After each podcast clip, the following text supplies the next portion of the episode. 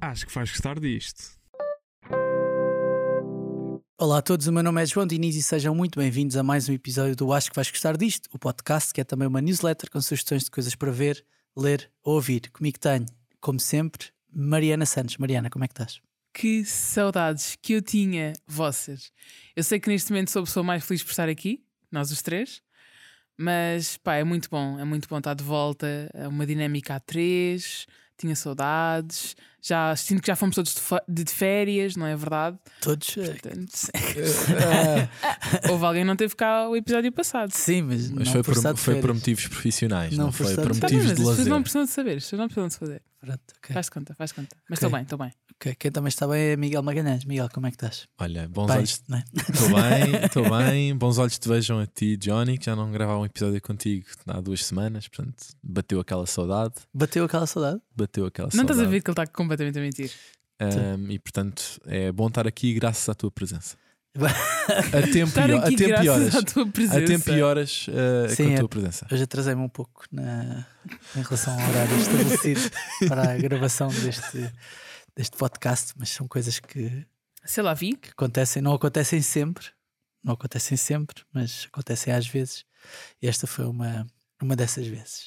Não é uma, não é uma distopia, no fundo. Isto, eu atrasar-me não é uma distopia. E viste esta ponte brilhante? Estava, estava. Sentiram esta ponte? Não foi Foi brilhante. uma ponte. Não foi tipo. Não foi brilhante. Não foi, foi uma tão ponte. boa, não foi Não tão é boa. tipo Golden Gate Bridge, tipo, não é uma cena. Sim. Não foi tão boa como a minha da semana passada que fui de desert para Guardiões da Galáxia.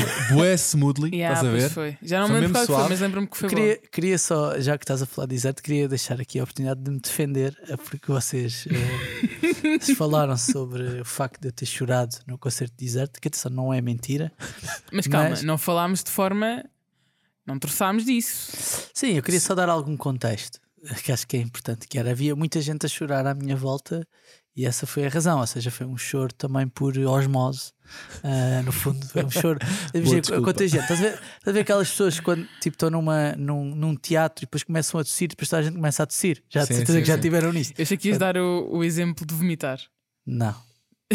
Isso é muito, É que isso é muito conhecido. Triangle of Sadness. Estás a Mas, mas isso é muito conhecido. Mas é que tipo, um... é o efeito do bocejo, né? Se vês muita gente a bocejar à tua é volta, isso começa a mesmo, gente é a bocejar. mesmo. Sim. É isso mesmo. Então, pronto, acho que foi, Mas não precisavas defender. É ok chorar com deserto ou qualquer outra coisa, João. acho que foi isso que aconteceu, ah, no fundo. Mas pronto, vamos avançar. se Vamos, calhar. vamos, vamos. vamos. E, ah, então vamos falar hoje de uma série que estreou na semana passada na Apple TV Plus que se chama Silo, ou Silo, ah, se quiserem. A série chama-se O Silo. o silo, que para quem não sabe, um silo é um, é um. Normalmente é utilizado até para guardar eh, cereais. Não, mas não- Eu não sabia o que era um é silo. eu, eu, por acaso associo o silo a cenas de construção civil. Também pode ser, também pode ser. Mas é um Pois. edifício, no fundo, é um edifício vertical. Normalmente é, é isso que se associa, e é precisamente aí que, que a história decorre. Esta é uma série criada pelo senhor que se chama Graham Yost, que tem talvez um dos maiores sucessos da, da Apple TV Plus, que é o Slow Horses, já vai para a sua terceira temporada. Foi também produtor executivo dos The Americans, que eu e a Mariana falámos há, há É pouco verdade. tempo, quando falámos de Diplomata, e do Justified, que era um, um western moderno com o Timothy Olyphant, que fez ali algum sucesso no, no final dos, da primeira década de, de 2000. Ah, e depois achei, achei isto curioso, que foi quando fui à procura dele, que ele tinha escrito os dois primeiros Speed. Não sei se vocês alguma vez viram o Speed. O Graham, não o Timothy Oliphant. Não, não, o, o Graham, o Graham Yost, Só para as pessoas não se Não, o Graham. Yost, o Graham Yost, sim. Não sei se vocês já viram os Speed. Nunca Vi viram. o primeiro, não vi o é o segundo. speed? São, são, no fundo, são dois filmes de ação. Estás a Ah, ver? pois, pronto. Já. Que o elemento em comum que tem é a Sandra Bullock. Estás a ver? Mas o primeiro é com o Ken o primeiro é Reeves. com, é, é com o Keanu Reeves pré-Matrix. estás a ver? Ok. E o segundo é com o tipo que é o Jason Patrick, que era tipo mega galã ali nos anos 90, mas depois a cena acabou por não, por não rolar. E achei curioso tu ires de Speed até o Seal, que é onde estamos agora. No elenco do Seal, também queria-vos dar esta nota, temos a Rebecca Ferguson, que é a mãe do Timothy Chalamet no Dune, seja, aquela senhora que Também tem estado em imensos Missão Impossível. Exatamente. Ela tem aparecido, já apareceu em dois ou três, acho eu, pelo menos. Ela tem esse, tem esse ar de, de- tipo, não sei se entra num 007, mas podia. ver? Podia perfeitamente. Podia perfeitamente. Sim, sim, sim. O Will Patton, que é assim um daqueles atores clássicos de Hollywood, já entrou em mil cenas, já entrou no Armageddon, entrou no Remember the Titans, que é um filme que eu gosto imenso com o Denzel Washington, não sei se vocês já viram. Pá, é sobre uma equipa de futebol americano na altura da segregação racial, quando Uhum. fala da, da junção de negros e, e brancos na, na mesma equipa. E mais recentemente entrou no Yellowstone e no Minari. Temos o grande Tim Robbins, que aparece não muito, mas já aparece nos primeiros É, Nestes primeiros dois episódios. os primeiros dois episódios que são, estão disponíveis. O Tim Robbins, que entra no Shawshank Redemption, para quem não sabe, é o Andy Dufresne do Shawshank Redemption. O David Oyelowo, Oye, Oye, Oyelowo, é assim? Será? Vou-te deixar, Olha, vou deixar A tua interpretação A artística. tua Foi o Martin- interpretação artística vou deixar. Foi o Martin Luther King no, no Selma e o Common, ah, que é um dos rappers americanos mais conhecidos da história do rap, acho eu. Acho que é justo É dizer ok, isso. sim, sim.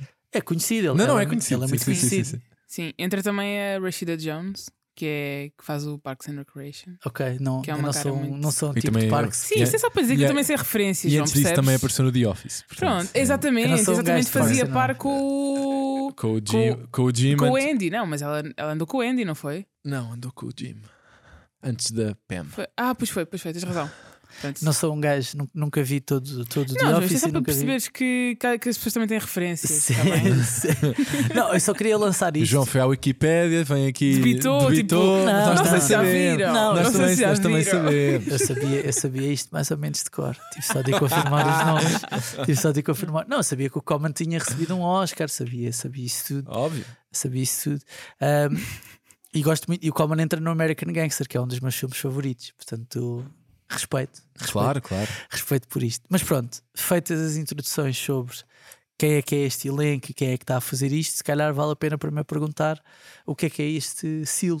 Que história é esta, Miguel? Queres começar? É, tarefa difícil vem para mim, né? Não é, não é, Não, é Não, difícil. não é- não é difícil, não é é difícil. difícil. Então, eh, como tu tentaste introduzir ao início, Seal é uma espécie de distopia e basicamente o que aconteceu foi que houve alegadamente uma altura qualquer no planeta Terra que deixou de haver condições para se viver normalmente e houve alguém, que não sabemos quem, que decidiu construir uma espécie de silo onde os sobreviventes do planeta pudessem ir viver.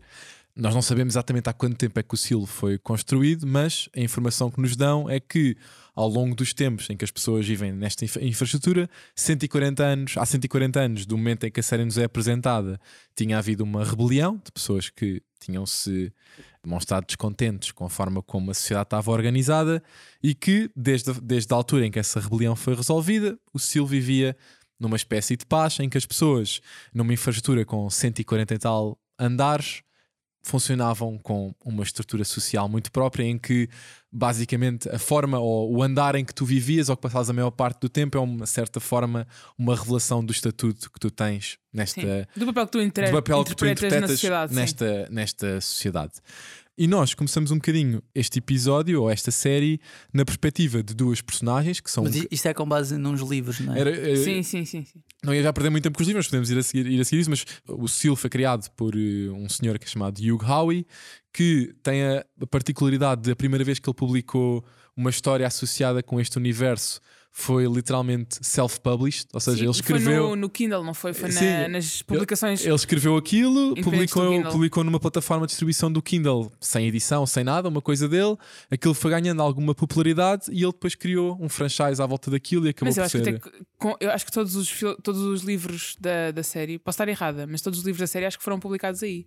Ah, por uma questão eu de não, eu direitos não de vi, eu, sei, eu vi que havia oito ou nove livros Há que nove livros, sim, vão ser série. a base de, daquilo Do universo, do sim. universo e daquilo que pudesse ser a série no futuro. Mas depois não sei se foi tudo primeiro e depois ele teve um contrato com uma editora ou se escreveu primeiro tipo dois ou três Yeah, eu e depois os outros, e depois os outros Sim, sim. vieram. Eu Acho que foi isso. tiveram- Depois ele, ele começou a ter sucesso e pensou: bom, se calhar, entretanto, podem Sim. pagar para eu estar a fazer Sim isto. até, sim, até porque do que eu tinha visto, eu, eu vi que lá o primeiro, ou a primeira história deste universo, ele tinha publicado alguns em 2011 Yeah. e depois, já antes da, Apple ter pegado nisto, tinha havido tentativas antes de, da história ser, ser adaptada a uma série, mas sem grande sucesso, e, e agora é que chegou à Apple TV Plus. Mas, mas sim, e pronto, e agora depois já podemos falar em mais detalhe disto. E esta introdução à série é da perspectiva de um casal, a personagem do David Oleo, que eu não sei como é que se diz. a interpretação do Miguel foi melhor. Foi melhor, não foi? que é o xerife da- do SEAL e é um bocadinho a força de segurança e uma, uma das autoridades que governa esta sociedade, e da mulher dele, que é uma espécie de responsável da IT, que gera uma série de coisas relacionadas com, com os computadores e com alguns aparelhos. Não e sei é, se ela é responsável. Eu- acho que é uma ela das não é bem responsáveis. nada, ela é mais operária do IT, yeah, sim, sim. É, é verdade. Porque a personagem do Tim Robbins é que, é que até parece ser Exatamente. o responsável do IT.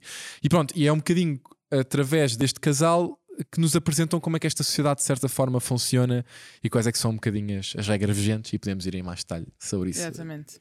Sim, eh, Mariana, se calhar, se calhar perguntava-te a ti o que, é que, o que é que aconteceu nestes primeiros dois episódios, o que é que nos podes contar? O Miguel já explicou mais ou menos o que é que é este SIL, não é? Que é tem um sítio onde estas pessoas estão a viver sem saberem bem porquê, na Exatamente. verdade, tipo, não, não se sabem bem Debaixo porquê. da Não, terra, mas atenção, é não sabem elas e não sabemos nós. Ou seja, não nos é feita, pelo menos nestes primeiros episódios, nenhuma introdução ao porquê que aquilo está estruturado assim. A verdade é que muitas vezes em filmes e em séries distópicas há sempre uma parte meio contexto inicial. Não sei se.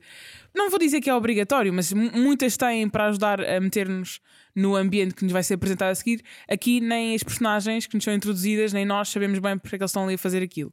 E basicamente, estes primeiros dois episódios apresentam-nos a fundo esse, esse casal, não é? Do senhor que o, que o Miguel também disse.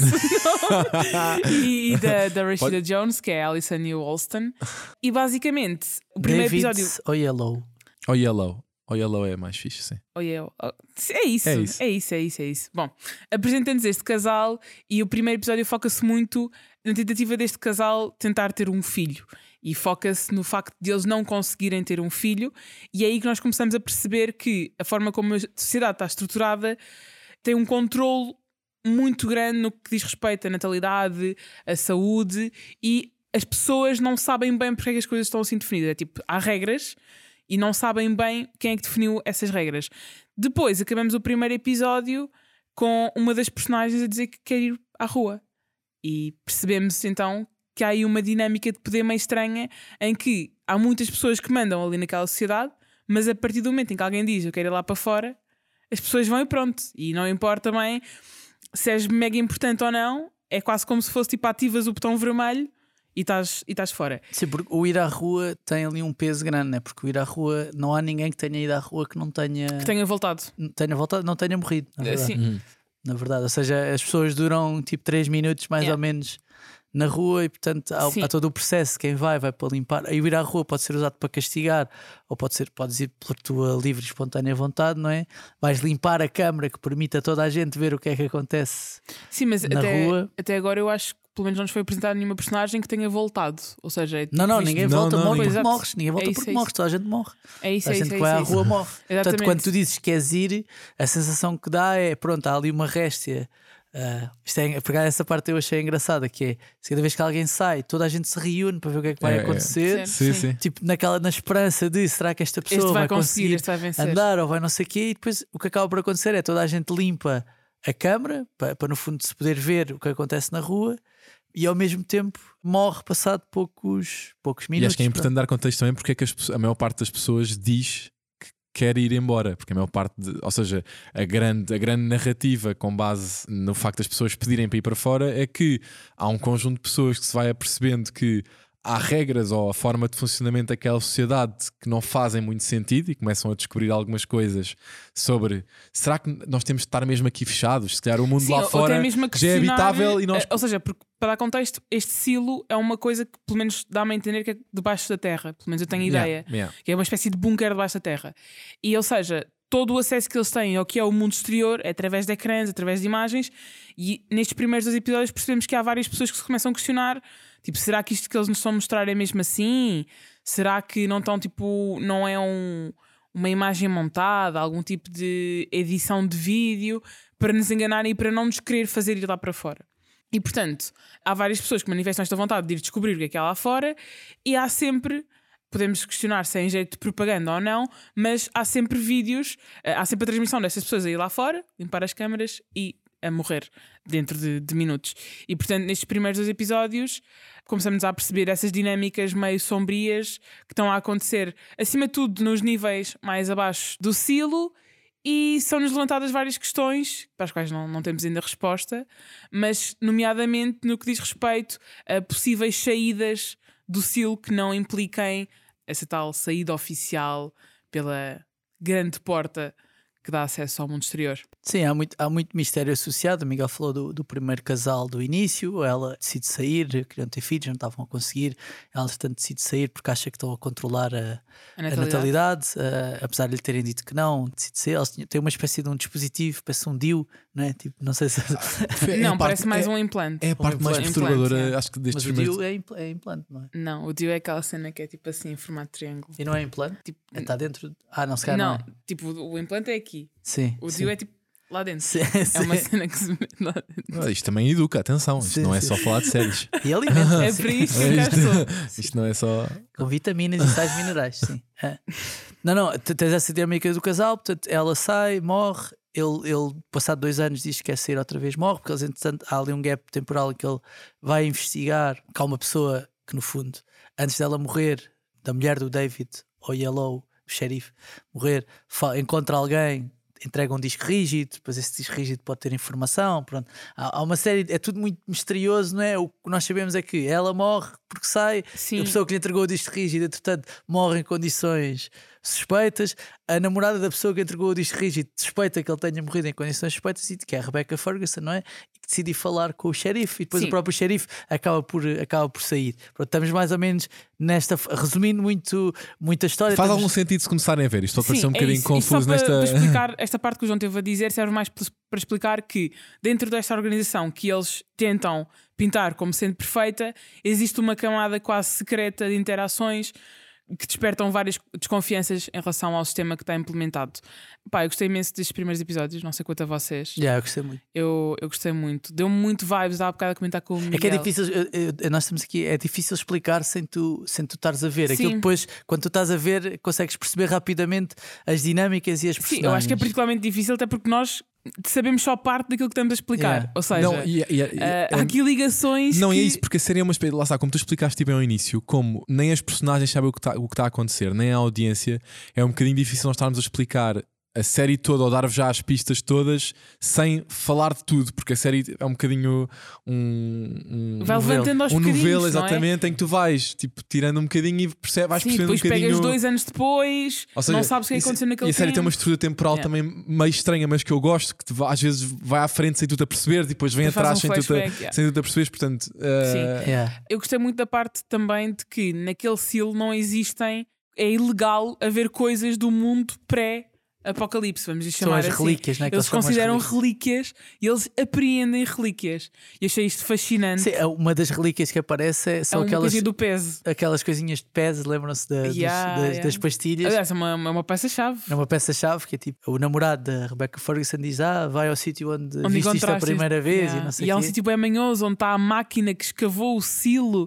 Pá, Sim. é muito. é, muito tudo, é tudo muito misterioso e confesso que eu gosto muito destas ideias distópicas, destas séries, mas há muito tempo que não via uma coisa que pensava assim: porra, quer ver isto? Estás a ver? yeah. Sim, às saber vezes- o que é que é. Pá, porque às vezes o problema, o que eu sinto que é o problema nestas séries é que das duas, uma, ou são coisas muito. Como é que eu vou dizer isto? São coisas muito sensacionalistas, estás a ver? Ok. Tipo, imagina, o avião caiu e depois passado tipo de, de 100, o avião caiu, ou o manifesto, né? que é Sim, sim, sim, sim, sim. o avião caiu e depois passado seis anos as pessoas apareceram todas, não sei o quê. Pá, e depois a maneira como a história está contada é um bocado estranha, Yeah. um bocadinho estranha. Estranha na perspectiva de parece tudo muito pouco plausível, estás a ver? Ah, pouco tu, tu gostas da plausibilidade. Ele gosta da ideia de alguém Não, não, mas eu percebi isso. Escavar atenção, não sei eu quantos isso. Eu metros gosto- debaixo de terra. Eu, eu, eu não gosto que seja muito sensacionalista, eu gosto que exista alguma nuance na forma pá, como estas séries, como estas coisas são contadas. estás a Sim, ver? eu acho que em última instância também o facto de não sabermos esses detalhes torna difícil ainda dizermos se é sensacionalista ou não. Ou seja, podemos chegar ao final da série Ainda só vimos dois episódios. e, o- né? exatamente, e o João dizer assim: pá, tinham razão, aquilo é absolutamente ridículo. Não era assim tão plausível quando eu estava a dizer, mas a verdade é que estes primeiros episódios apresentam-nos a forma como nos é apresentado. Eu sinto que vendo bem aquele universo. Tipo, eu consigo acreditar até agora na forma como aquilo está feito. Também pode ter a ver com o desconhecido, com não sabermos ainda. Tipo, eles ainda não nos contaram história eles têm nove Sim, livros isto- para contar a história de como é que aquilo surgiu e de onde é que aquilo Sim, foi isto deu-me mas- deu imensas vibes de Hunger Games e também na, na cena como tu vais. Tem as suas um diferenças, bocado obviamente, mas divergente tens um também. bocadinho aquela cena no Hunger Games que é: tu sabes que as pessoas estão a ser oferecidas como tributos, mas, mas porquê, que- porquê que estão a fazer isto? Yeah. Não há necessariamente Quem é que está a ganhar com quem é isto? que está a ganhar né? com isto? Porque é que tá- estás a ver? E tu vais um bocadinho ao longo dos livros e do- da- série de filmes, obviamente, descobrindo para que eles fazem isso. E aqui eu senti muito isso, ou seja, estás um bocadinho, mas para que isto funciona assim? Sim, Será que. Coisa ainda mais curiosa que é tipo a Mayor do, do Sil, que tipo, deve ser a há big uma, boss da cena, não é? governadora geral. É sim. que nem ela parece saber muito bem porque é que eles estão ali. Porque há uma parte do segundo episódio, acho eu, em que ela está tipo. Pá, eles queimaram. Houve alguém que queimou uns livros, não sei bem porquê, não sei bem que livros. Ou seja, pelo menos a mim deu-me ainda mais uma sensação de nem esta pessoa parece saber. Percebes? Parece Sim, a série. a sé- há uma, perceber o, poder que está a exercer. Há uma, coisa, há uma coisa que a série faz que eu gostei muito, que é tendo este estilo distópico que nós já vimos noutros registros, Sim. eu acho que em simultâneo está, através da forma como a história é contada, e obviamente não foi feito de propósito, mas junta uma série de temas que nós hoje ainda continuamos a discutir, que é, Sim. de certa forma, aquelas pessoas estando num silo e são, acho que são 10 mil, pouco mais 10 de mil pessoas. 10 mil pessoas, que são as que sobram, aparentemente. na- Supostamente. supostamente são as que sobram, dá-te imensas uh, vibes do que é que é discutir uma espécie de confinamento na forma como elas não podem sair dali, ou seja, é aquilo e é, e é o que existe. Mas em simultâneo, até na discussão de o que é que é real e o que é que não é, e o que é que é o revisionismo histórico que tu até fazes com tecnologias, ainda por cima, agora há bem malta a discutir o AI e o que é que Yeah. tu, como é que tu podes recriar realidades que não existem. E um dos temas da série, pelo menos até o que é agora, é precisamente como é que eh, as autoridades, ou supostamente as pessoas que estão a governar este sítio, podem ou não estar a utilizar uma determinada tecnologia para Controlar vender o às ambiente, pessoas yeah, uma, uma propaganda. não só exatamente dar às pessoas uma realidade que não é necessariamente a verdade, mas também Sem precisa, questionar. não, não, e, precisa- e até o tema de como as pessoas que estão naquela realidade não sabem exatamente o que é que é a história, porque houve uma série de coisas que nos é informado de, de registros que foram apagados e só há relíquias e coisas desse género até há 140 anos, tu não sabes necessariamente o que é que é verdade e o que é que não é. Então há uma espécie de revisionismo histórico para tudo, porque Yeah. costuma-se bem dizer que quem, quem escreve a história ou quem faz as coisas é quem por norma ganhou, portanto, tu não sabes necessariamente se as regras que estão agora a conduzir aquela sociedade são de facto as de quem ganhou ou se é só tudo um esquema. Eu acho que há imenso isso. Sim, eu- E há imensas discussões sobre isso na, nestes episódios. Sim, esta cena das distopias, eu estava aqui à, à procura de referências, tipo, para no fundo. Para nos impressionar, justificar- sim. Não, não, para no fundo justificar o meu ponto, que é. ah, eu acho que as séries que perdem, perdem tempo apenas e só a tentar explicar porque é que aquilo está a acontecer não são as melhores. Yeah. Estás a ver? Ou seja, imagina, quando tu pensas no Handmaid's Tale, no Lost, no, no Leftovers, estás a ver? No Leftovers então passa zero tempo a tentar explicar o que aconteceu. Não sei Uhum. Yeah. se vocês já viram o Leftovers, mas é tipo, é uma, 2% da população mundial morreu. Sim. Pronto, a premissa é esta. Ninguém sabe explicar porquê e depois toda a série tem isto como base, mas a série não perde, tipo, não está tipo durante quatro temporadas o tempo todo a pensar, a pensar sobre isto. E eu percebo que nesta fase, no silo, isso vai ter de ser. eh, terá sempre de ser parte da razão, como no Lost também era, porque é que a gente está aqui na ilha, o que é que aconteceu, não é? Mas ao mesmo tempo gosto muito do facto de tu trazeres outras coisas para cima da mesa, trazeres as dinâmicas de poder, trazeres o que é que é estratificar ou não uma sociedade, Yeah. porque é que as coisas são da maneira que são. Portanto, todas essas ideias para mim são fortes e cativam-me, estás a ver? Quando eu falo de plausibilidade, óbvio que ninguém, a humanidade, acho eu, não há de viver para dentro de um silo, mas é, se a humanidade tivesse a viver dentro de um silo, Como é era que isto que seria? estava a é que- acontecer ou não. E o que acontece nas séries sensacionalistas é epá, ninguém faz isto, estás a ver?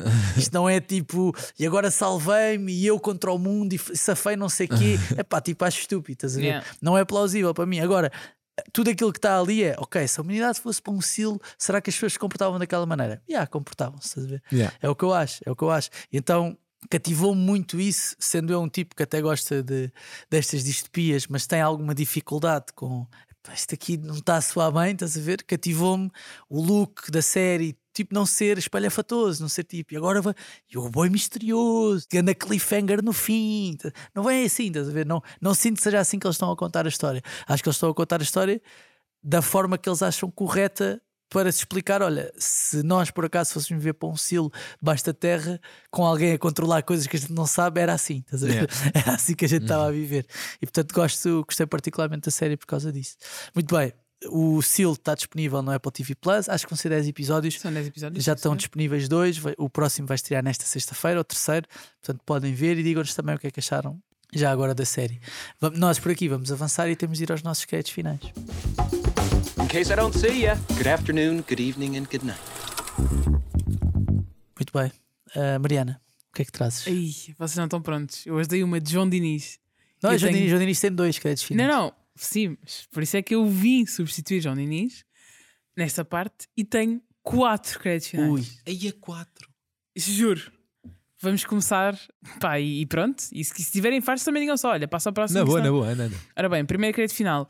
Hoje acordei, abri o YouTube e vi que saiu o novo trailer, o trailer do novo Meg, eh, o Meg 2 The Trench. Não sei se vocês se lembram, o Meg foi um filme que saiu há uns anos sobre um tubarão gigante e que levou, foi super gozado na internet, pá, porque era, os efeitos especiais daquilo eram ridículos, a forma como aquilo contava a história era ridículo. E saiu agora o segundo filme, tem o Jason Statham, que supostamente vai eh, debater-se contra o maior mega tubarão que já existiu na história da humanidade. E vamos ter, segundo o trailer, no mesmo, fil no mesmo filme, Jason Statham, um mega tubarão gigante e dinossauros. Ok. Pá, imaginem, se isto não é o cenário perfeito para um filme terrível, Está-me boa vibes de Sharknado, mas. ah, Não, porque é pior, é mesmo mau. Estás a ver? No trailer tens uma cena do Jason, Statham, do Jason Statham andar a fazer tipo surf numa onda com um jet ski durante imenso tempo. Pá, e, e pronto, queria só partilhar convosco que vi este trailer e que já vi vários TikToks sobre isto e que sinto que vai ser daqueles filmes que provavelmente vai ser muito falado por ser muito mau e que não sei até que ponto é que os criadores do filme estão tipo. Já que estamos a ser gozados, tipo, bora fazer o mais ridículo possível. ok. Pronto. Entretanto, Próximo. próximo, querias dar feedback. estou convencido e eu, e eu até gosto do Jason Statham. Mas, mas lá está, era é a tal cena. Eu sinto que vai ser tão mau. Eu quase estou com vontade de ver o quão mau vai ser, porque se vai ser muito mau. Entendes? Dá a volta. Dá a Não, volta. não dá a consigo, volta. não consigo. Não, tenho, não tenho mesmo entusiasmo. Entretanto, o, no último episódio eu falei-vos que tinha começado a ver o Rainha Char- Carlota. Que eu reclamei sim. com a tradução. Exatamente. Sim, sim. Está toda a gente a reclamar com a tradução. Já acabei. Pá, muito bom. Apeteceu-me ir ver eh, Bridgerton outra vez, porque está mesmo, mesmo, mesmo bom. Era esse o objetivo, acho eu, portanto. Pá, sim, depois por cima já vai sair uma, uma temporada daqui a uns meses, a nova temporada de Bridgerton, portanto estou mesmo super hyped. Tinha uma música da Cisa com cover de música clássica. Épico, digo já. E se vocês não viram, deviam ver, porque está mesmo fixe. Eu sei que vocês não vão ver porque não é a vossa cena, mas fica Mas aqui. eu vi, eu vi Bridgestone tudo. Vi, Viste? vi tudo, sim. Então, olha, então vê, este. Não, mas é, não, também, acho que assim, também chega, estás a ver? Também- Não- não- Sim. Vi por Não- daqui de falar para o podcast, mas não tenho, Pá. tipo, não olho para aquilo e penso assim, pá, é isto mesmo que eu. Pá, juro. é aqui É mesmo. E É eles aqui, têm, é- eu é sinto assim que eles têm um tipo um talento para escolher os personagens masculinos. Pá, Chef's Kiss. Chef's Kiss, lindo, maravilhoso. E como me deu tanta vontade de ver mais coisas de época, abri a HBO e apercebi-me de que daqui a, acho que, acho que é o- no dia em que está está a ser este episódio, estreia a terceira temporada de talvez a melhor série da época que há na HBO Max, que é The Great. Vai chegar a terceira temporada. É uma série que tem a, a Elle Fanning e o Nicholas Holt. Não sei se vocês já viram, eu já vi as primeiras duas temporadas e estou estou hyped com, com esta segunda. Aquilo é uma série de época, mas cómica. Ou seja, no fundo, aquilo é a história. Um bocado como o Bridgestone, não é? Não, não. O Bridgerton é, é lame. É tipo, tu queres a lagrimitha no canto do olho. Isto aqui é sobre como a Catherine the Great, não é? Catarina a Grande, que foi imperatriz da Rússia, tentou matar o marido, o Sim. Pedro III. Não, estou a dizer como o. Bridgerton, porque o Bridgerton também tem, algo, tem uma parte de comédia, mas eu percebo que não seja igual. Não é Ou igual. seja, há, há uma ironia muito grande na, Sim, há uma ironia na- muito grande. no há The uma... Great, né? Sim, sim, sim. E eu acho a série mesmo muito engraçada, especialmente porque a série se assume como anti-história, mas a verdade é que, se a minha memória não me falha e se alguma pesquisa não me falha, há ali coisas que foram mesmo reais, que eram tipo, pá, sim, há rumores de que a Catherine the Great andava a tirar copos diariamente ao marido porque estava farto dele. E é- isso é tipo meio engraçado, tipo, pensar que há aqui uma parte que pode ser engraçada. Portanto, se, se ainda não viram, podem começar a ver. Se já começaram a ver, se já viram as duas temporadas, a terceira está agora a chegar. E últimas duas sugestões. Duas, já vais em cinco. Não, só foi duas até agora, calma. Estas estas são mesmo rápidas, juro. Não, falaste do Meg, Já vão três. Queen Charlotte e a Não, Catarina. Faltam duas. Ok. Se tinhas quatro, afinal tens cinco. Mas estas são mesmo rápidas, juro. Novo Depois álbum vamos do... acabar o episódio, já estamos com três horas. Sim. Novo álbum do Prof Jam, MDID, saiu a semana passada. Tem 25 músicas, não são todas incríveis, mas há duas ou três que eu sinto que vão ser mesmo bangers este verão. Uh, a sigla deste álbum significa Música de Intervenção Divina. E portanto o prof faz várias referências ao papel do, do rapper ou do, do músico como pessoa que pode passar uma mensagem que é mais poderosa para as pessoas, tipo quase como, como tens na religião, não é? E portanto eu acho que está tá um álbum, está giro. Acho que deviam ouvir. O que é que vocês Espreita. acham sobre isso? Sobre quê? Sobre tipo. Há duas fações nesta conversa, né? Tipo, há a fação de toda a forma da arte é política e, portanto, tudo aquilo que eu faço tenho de ter consciência, ou às vezes tenho essa vontade que tenha um impacto na sociedade para além daquele que é o entretenimento, vá, neste caso a música. Depois há outra fação que diz que, pá, não, tipo, música é para as pessoas ouvirem, o humor é para as pessoas rirem, tipo assim, não, não tem nenhum objetivo para além daquele que está daquele que está aqui. Eu acho que não tem de ser uma ou outra. Acho que pode haver Não, estou a pessoas dizer é que há fazem- duas, há duas fações. a? Não, há malta que acha que tem sempre. Olha, ou seja, por o João exemplo, Diniz, que é a pessoa que costuma dizer que, não, que as coisas não são nem extremo nem outro, está a Não, dizer- não, não, Não, a há dizer- pessoas não, que as pessoas são interpretam, há, há duas interpretações disto. Não, a mas estás a dizer não é necessariamente o do artista. Não, é estou- necessariamente- não, não, estou a falar do artista. Ah, é que estou a achar que estás a falar da forma como pessoas podem interpretar, Não, não, não, por não, exemplo. o artista. Ah, há malta, há a malta que do ponto diz de vista que. do artista. do ponto de vista Não, é do que artista. eu achava que estás a perguntar, por exemplo, há malta que, por exemplo, o Ricardo dos Pereira diz que o objetivo dele é fazer rir. As piadas que ele O faz. Gregório do tem Vivier diz que o humor é político. Pronto, e, e o- Tipo, estou a dar Sim. dois e o- exemplos. E o Ricardo dos Pereira diz: Eu faço para rir, eu não, eu não acho que ninguém vá mudar de opinião para ouvir uma Exato. piada minha. Portanto, eu acho que não sei se era isso, achei que era isso que estavas a- estavas-me a perguntar. Mas é na perspectiva de quem faz, estás a ver? Certo. Ou seja, o- imagina, o Prof Jam, música de intervenção divina, estás a ver? Sim. O Zeca Afonso, vá, provavelmente o que fazia tinha um impacto ou tinha um propósito político. O Zé Mário Branco, essa malta Sim, toda. Depois há aliás, outra há- malta que não está, imagina, não, já vou falar do Ed Sheeran, não penso que o Ed Sheeran está tipo a pensar assim: bom, espero que a minha música mude a vida das pessoas. percebes? Sim, eu acho que tem, a Não- ver, tem a ver com o tipo Mas de música podes, mas tu também, não podes é? fazer a música sem ter o objetivo de, de mudar a Mas é, vida isso de eu tô- alguém. mas é isso que eu estou a falar. Eu- o que eu estou a dizer é a perspectiva de quem está a criar. Quando estás a criar, estás a criar com que objetivo? Estás a ver? Estás a criar com Gregório de Vivier. O meu humor é político, portanto eu quero de alguma forma mudar mentalidades, dar uma perspectiva nova. Ou o meu humor não é político, eu quero fazer rir. Eu eu acho que aí tem sempre a ver com o tipo de arte e na música com o tipo de música. Eu não acho, por exemplo, e não tem nada a ver com gostar ou não do estilo, eu não acho que o David Carreira faça música de intervenção política, estás a ver? Certo, certo. Não Ou seja, Mas imagina que não- agora não- de repente não- havia outro 25 de Mas Abril. olha, mas é um bom e- exemplo. Mas Não, olha, não ainda acho. bem, não é o David Carreira, mas ainda bem que estás a falar nisso, que é há quem ache, e há artistas assim, que, por exemplo, o funk brasileiro tem uma componente de intervenção política. Tecnicamente sim. Pronto, ok, é um bom exemplo. Mas será que todos os Eu artistas Não, acho- é, não, foi não feita, não foi feita com esse objetivo. Pronto, ok, Acho mas eu. toda certe... Mas mas tens isso é- certeza? Eu não sei. Isso é igual para o hip hop, não é? Tens malta de hip hop que, se calhar, os maiores rappers têm, atribuis uma componente política muito boa, mas depois, se fores ver alguns dos mais recentes, de malta que faz trap e não sei o quê, tu ouves aquela música e tipo, isto não é nada, estás a ver? Tipo, não há- e por Sim, norma mas diz ao mesmo sempre, tempo e por norma o rap que é que- imagina, pega na música que tu consideres mais vazia. E agora imagina que isso dá um trigger a alguém sobre Mas é a razão pela qual seja. fazes, percebes? O meu ponto Pois, é, é isso, qual é é, a tua isso. motivação quando A estás questão a é, se fazer. tu fazes isso com motivação prefiro- eu de prefiro- intervenção, imagina o Gregório de Vier, da pressão que o gajo tem.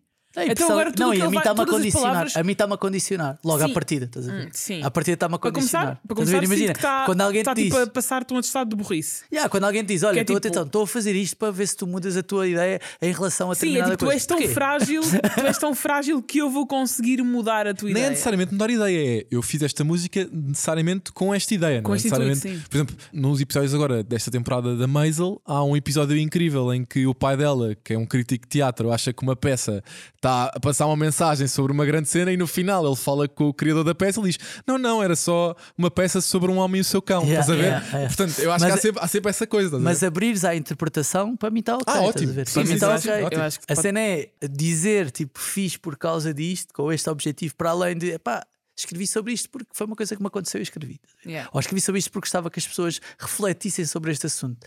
Para mim está-me a condicionar, estás a ver? Em primeiro lugar, eu decido se quer refletir sobre algum assunto ou não.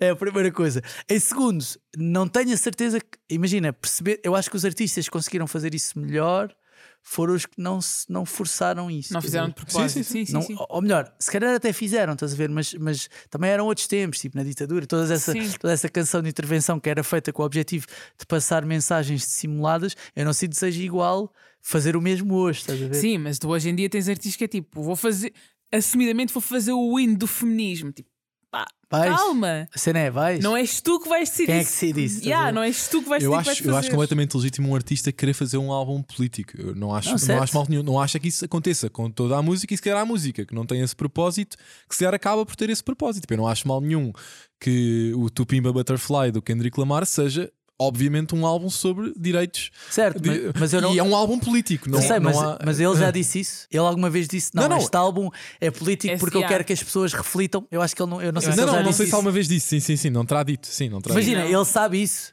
mas, mas tu quando dizes estragas. Ah, eu acho tu, que é que eu- tu estás a falar especificamente de alguém quando está a comunicar algum tipo Ou de arte. ou fazer, fazer, quando está no que é processo isso? criativo, está tipo, eu quero atingir este fim. Pá, acho que isso, comunicar ao isso- isso é só com as pessoas, não sei. Acho que é difícil, é difícil tu estar-te a pôr. eh, é o que eu acho. É difícil tu dizer assim: Não, não, eu quero fazer isto porque quero mudar a mentalidade das pessoas em Sim. relação a. Acho que não, acho que Yeah. isso não. Pá, não sei, acho, acho que é, é- Tu podes ter a ambição de fazer isso e estás ok, estás a ver? Yeah. Não, não, não, quem sou Sim, eu agora sim, para sim, isso?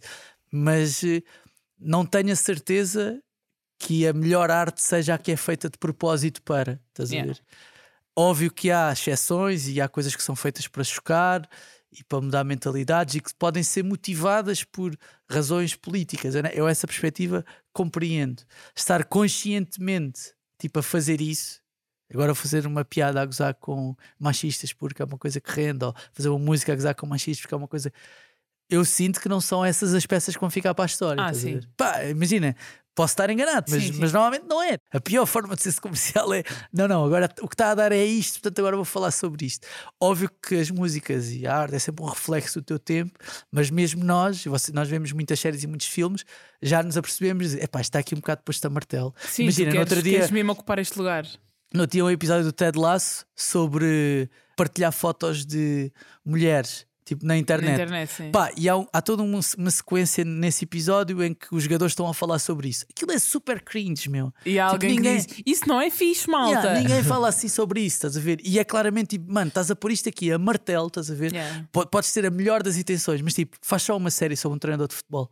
Não tens de estar a fazer isto, estás a ver? Yeah. Não tens de estar a fazer, ninguém te obriga a fazer. Não te ponhas numa posição que não é a tua. E, tipo, isto não tem nada a ver com um gajo de fala, tem só a ver Sim, com sim, sim. se vais falar sobre o assunto, fala bem, mano. Se não vais falar bem, está calado. Pá, É, é a minha perspectiva. Há assuntos que são demasiado sensíveis para tu te atravessares neles pá, sem teres o mínimo vá, de base. E atenção, óbvio que estes gajos são geniais, né? Estes gajos. Eu estou. Tipo, às- tô- parece que estou aqui a falar do gajo que escreve o Ted Lasso, parece que o gajo é um borra-botas qualquer, não é? Estás a ver? São gajos que às espertos. vezes é só A cena é, está a martelo. corre mano. melhor e não corre. Imagina, eles já tiveram. Acho que, por exemplo, a cena que eles tiveram. Há um dos episódios, não é? Este acho que tinha sido o anterior, que tinha sido um bocadinho. Tentaram pôr a cena de, de algum ativismo político de um jogador de futebol. Eu acho que isso até foi QB de bem, Sim. de bem conseguido. E às vezes, cá, quando tu- isso resulta bem para uma Sim, coisa. o coming out, achas. há um, há um há um- nesta série há um coming out, portanto, tudo isso, tudo isso é Sim, sim, relevante. Essa parte está completamente a Yeah, martelo, yeah. estás a ver? Yeah. Completamente. Sabes porquê? Sabes porque é que está a martelo?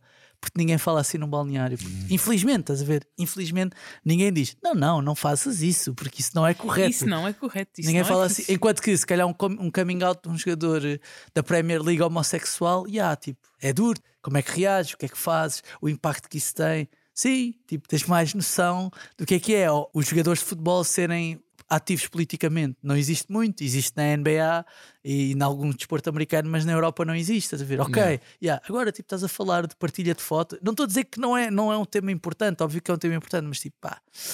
Foi cringe, eu achei. Portanto, agora quando falaste disso, de música de intervenção divina, pá, Sim, mas, mas atenção, não é. Pelo menos eu não sinto que tenha sido. Não, que é mesmo não. é o nome. Pronto, Não, ok, não, não. ok. Só Lembrei-me lembrei disso. Não, lembrei-me disso porque, Yeah. porque é uma coisa que eu gosto Não, mas acho que é uma, gosto acho que é uma boa discussão. Yeah, acho que é uma boa discussão. Bom, Ok. isto tudo só para tu dizeres que eu demorei mais tempo nos créditos finais do que não é verdade? Vamos para a minha última sugestão, Ainda mais um. que é para quem precisava de uma boa. De um motivo para ir ao cinema, nos próximos dias, dia 14 a dia 17, há vários cinemas por, todos o por todo o país que estão com a festa do cinema, ou seja, bilhetes a 3,5€, em filmes em 2D, e eu acho que é uma ótima oportunidade, não só para ver coisas que estão agora no cinema, Podem, podem ver o Guardians of the Galaxy que falámos a, a semana passada. Podem ver um monte de filmes que está agora a sair.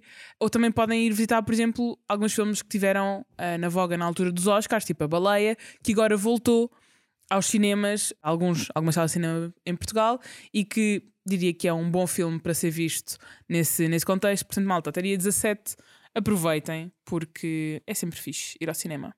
E agora está mais barato. Ok. E é isto! Foi quase. E pronto, vamos para casa.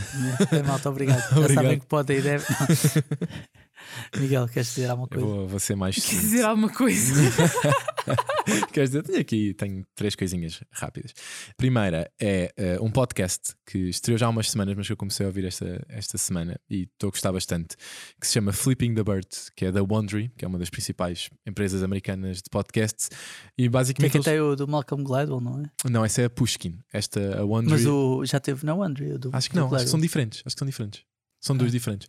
Mas o podcast basicamente eh, conta a história de como é que o Elon Musk acabou a comprar o Twitter e parece que já foi há imenso tempo, mas aconteceu há muitos poucos meses e hum, eles num estilo meio narrativo e a, e a falar diretamente com pessoas que até algumas delas lidaram diretamente com ele e já trabalharam no Twitter e agora não, tentar ajudar-nos um bocadinho a perceber o que é que foram as diferentes formas ou as diferentes coisas que aconteceram para ele deixar de ser só a pessoa que está por trás da, da Tesla e da SpaceX para de repente ter imensa vontade de ser o CEO de uma, de uma rede social e eu que acompanhei de perto a história devido à minha atividade do dia a dia, que não, eu não faço podcast, achei interessante e acho que mostra ali um, lado que não tens necessariamente acesso naquilo que era o acompanhamento da, da história no dia a dia. Portanto, recomendo Flipping the Bird para quem quiser ouvir. Depois, a minha segunda sugestão é algo que eu comecei a ver devido ao silo, porque como estava na Apple TV Plus, acabei por me lembrar que aquilo tem coisas fixes para ver e eu estava com saudades de ver um documentário e então pus-me a ver um documentário que se chama Boom Boom Boris Becker versus The World. Eu sou grande fã de ténis e portanto a história em si falou-me perto do coração porque Sim, mas tens, tens de dizer quem é que é o Boris Becker. Calma, calma. Eh, o Boris Becker é um dos tenistas mais populares de sempre, eh, é alemão. Algumas coisas, e tem uma história de vida muito interessante. Eu vou só dar alguns destaques e depois, quem quiser descobrir o resto, pode descobrir.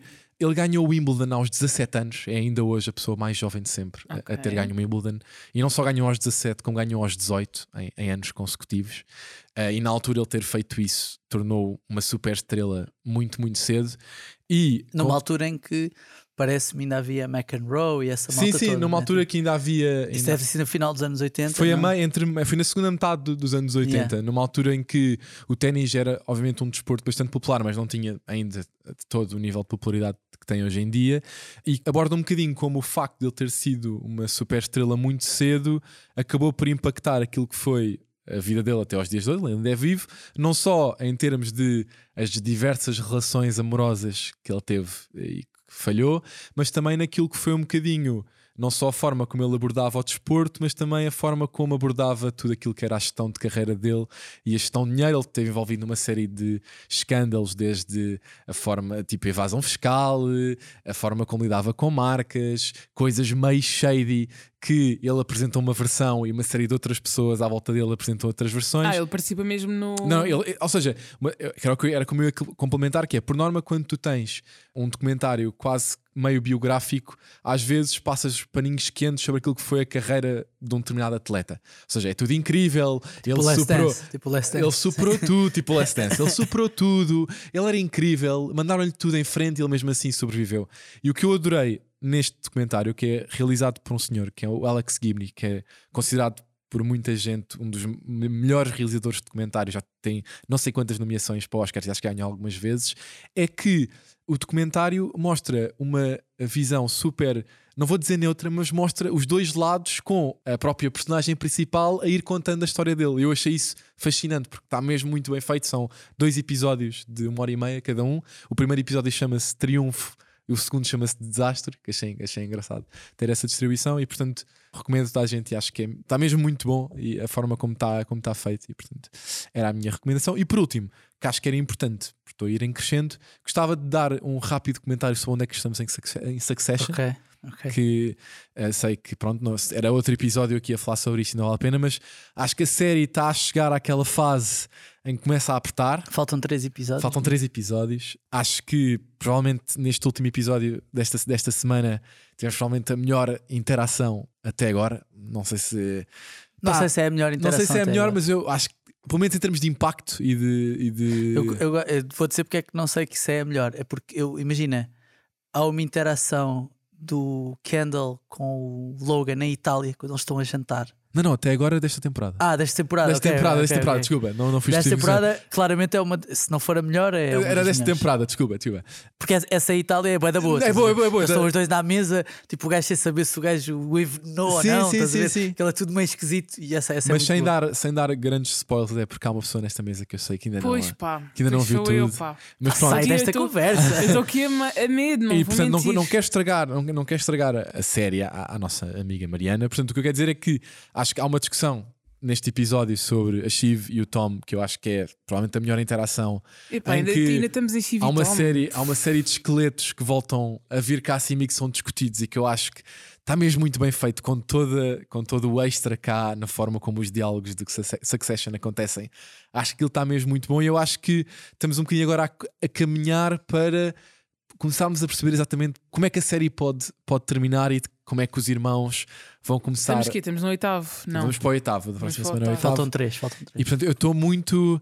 eh, já estou um bocadinho com aquela ansiedade, ok, isto- cada, vez, cada semana que passa há menos um episódio e estou muito curioso que tipo de decisões é que, é que os irmãos e as pessoas que os rodeiam vão começar a tomar, porque já estamos perto, ainda não sabemos exatamente como é que isto vai terminar. Sim, li, li uma coisa no outro dia sobre o facto de este episódio nos ter dado a certeza de que é possível que isto não acabe bem para ninguém. Yeah. Tipo, e essa, ou seja, tipo, há, uma, há uma ideia, não é? Sobre a série, sobre os fins, que é tipo, ok, há alguém ou alguém Teria de ser um dos irmãos. algumas ou- pessoas Sim, sim, sim. há de conseguir eventualmente triunfar, não sei o quê. E, e este episódio pode dar-nos a ideia de que não sei se vai correr bem para alguém. Muito bem, ok. Já é a minha vez, não é? É a tua Minha vez. vez. Bora, eu só bora. tenho, só tenho duas coisas, mas vou fazer duas notas antes, já que estás a falar disso. A primeira é que o sexto episódio da última temporada de Marvel's Mrs. Maisel é incrível. Pá, recomendo a Foi isto mais recente, não é? Foi o que saiu. Já ouvi bem da gente É. falar Na bem, ainda não vi. passada. Incrível. Pá, vão não ver. é este. bué bom. Pá, é vão bom. ver, é bué da bom, vale bem a pena. Estou na última temporada de Barry, Já estás na última temporada. Estou a ver, yeah. Estás fortíssimo, tu. Yeah, São oito episódios de 30 minutos cada temporada, não é assim. Ah, achei que era mais, por acaso. não, não, não é assim Achei tanto tempo. Estou no último. Pá, e Barry, tenho mesmo pena de. Por acaso, por acaso não tenho pena, porque como cheguei agora vi tudo de seguida e tipo foi muito bom, estás a ver? Mas epá, vale mesmo a pena ver a série e a forma como a história muda nesta última temporada e o que acontece nesta última temporada é boa, boa. Passando agora para as minhas sugestões. Ainda não, não houve sugestões. Não, não, só, Ah. só queria dizer duas coisas. Primeiro, vi o documentário do Ed Sheeran, que está disponível no Disney Plus.